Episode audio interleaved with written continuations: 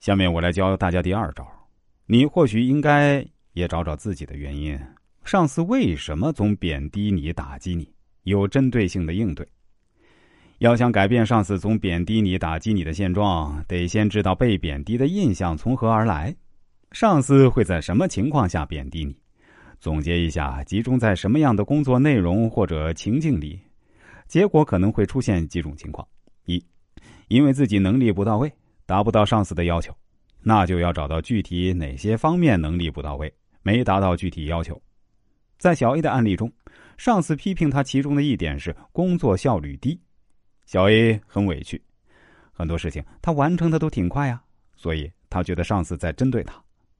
我让小 A 思考总结了都在什么情况下上司说他工作效率低，结果发现上司说他工作效率低的时候，其实都是有几项工作还在进行中，没有结果。小 A 说，之所以还没结果，是因为他同时在忙其他工作。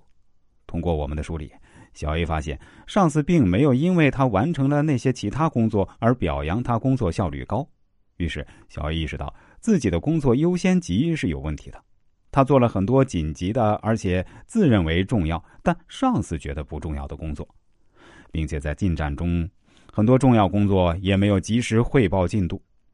他总认为还没有结果，没什么可汇报的，但上司是需要知道进度的。因此，针对这一点，我认为小 A 需要做的调整是：做事前先判断优先级，或者请上司给出优先级。对于重要的事情，进展中及时汇报，比如开启的时候、中间关键节点以及收尾，以及遇到问题需要资源支持的时候，以及分析原因。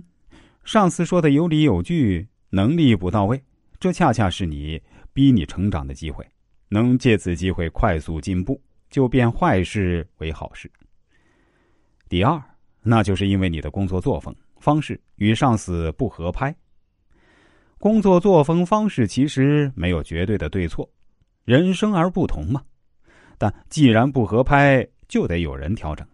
在改变不了上司的前提下，那就要学着调整自己了。调整的前提是观察了解上司的工作风格和方式是怎样的，才好打配合。分享一段我自己的经历吧。我大学毕业后的第二份工作在外企，工作几年后，我已经习惯了外企的邮件文化，工作汇报总结都是写邮件发给上司。有一年啊，我换了新上司，我渐渐发现他并不怎么仔细看邮件，有时会错过。问我有些事情为什么不早跟他说，而且他布置任务、沟通事情习惯面对面沟通。于是我主动跟他约定每周一次碰头会，向他汇报一周工作和计划。他很高兴的同意了。